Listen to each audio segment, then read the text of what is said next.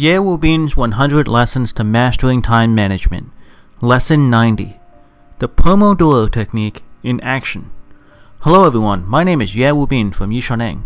I'm so happy to be with you now at 6 a.m. on the Ximalaya app. For those of you who have been following my lessons, welcome back, and if you're new here, welcome aboard. I'm so happy to have you with us. Time is man's scarcest resource. Once it's used, it can never be regained. So if you're not using your time effectively, or if the time you're spending is only getting you further away from your dreams and life, then stay with me. Listen a while, and I am confident I can help open your eyes to a new path that will get you closer to your dreams. I want to remind you that there are 100 classes in this album, and every class lasts about 6 minutes. It is updated at 6 a.m. New York City time each morning.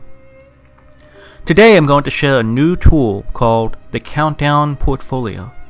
We often need countdowns in our life. A tomato timer is a kind of timer often used in the kitchen. Another word for tomato is Pomodoro, which has led to a technique called the Pomodoro Technique, which we've talked about before. There are many apps and websites that will provide countdowns for you.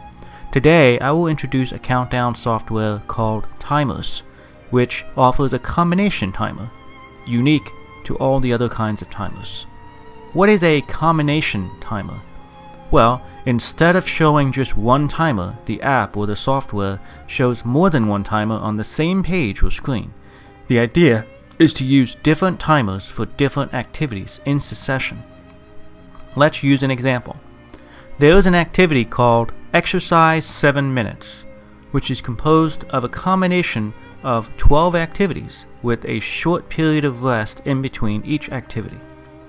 The 12 activities include squat jumps, wall sits, push ups, sit ups, chair step ups, squats, tricep extensions, planches, standing leg lift, bow pushes, rotating push ups, and side supports. In between each activity, there is a rest period. Once you open the software or app, you create a series of timers.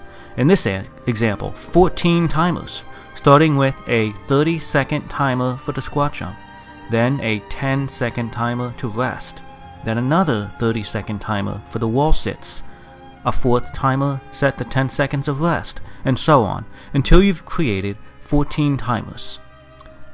You know, you may be wondering how you can learn to perform each of these exercises. I recommend searching for an article or going to YouTube or Youku if you're in China. Timers can also be used in other areas such as the Pomodoro technique. You can try to set up four Pomodoros. Remember, a Pomodoro is a set of activities or a set of timers. The first three groups, for example, will be focused to set 25 minutes of work and then 5 minutes of rest. The fourth group will be set to 25 minutes of work and 30 minutes of rest. This longer rest will re energize you. If you remember from lessons 11 and 12, this is the Pomodoro technique in action.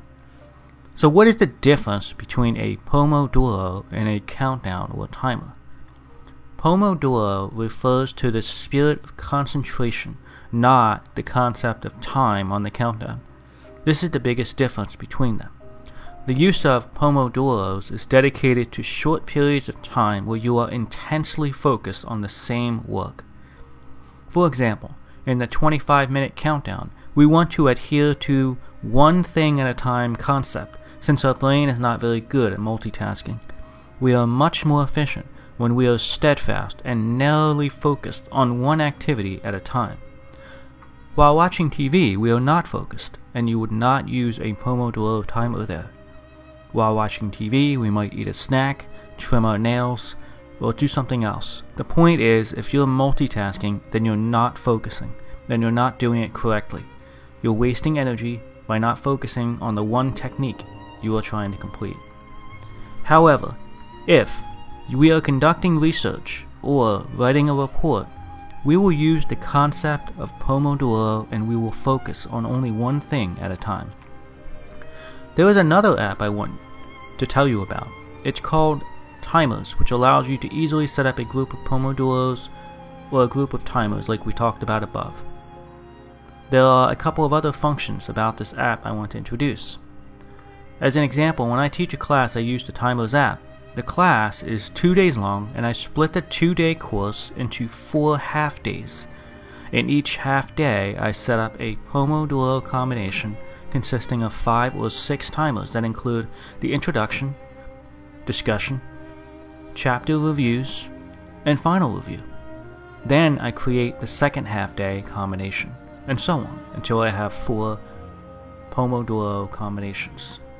When I begin, I open the Timers app, go to my Pomodoro combination that I created, and begin the first timer. When it finishes, it will chime and I tap to turn off that alarm and start the next one. The software is very convenient. My son also uses it. My son will use it when he does his homework. He has assignments in Chinese, grammar, mathematics, and English. He sets the Timers app to study Chinese for 25 minutes, rests for 5 minutes, mathematics for 25 minutes, rests for 10 minutes, and finishing up with English for 25 minutes, and then it's over. If it's simple enough for my son to use it, then I know you will have no problem using it. You will master it in no time. You can use it when you're finished running. After running, you must complete a series of stretches for a specific time. You can use the app to set those timers. We at Yishaneng use this software all the time. It's so simple. I challenge you to download it today and give it a try yourself. These audio lessons are translated by Yishaneng's partner Cece and then recorded by her husband Justin. I wish you great success today. See you tomorrow.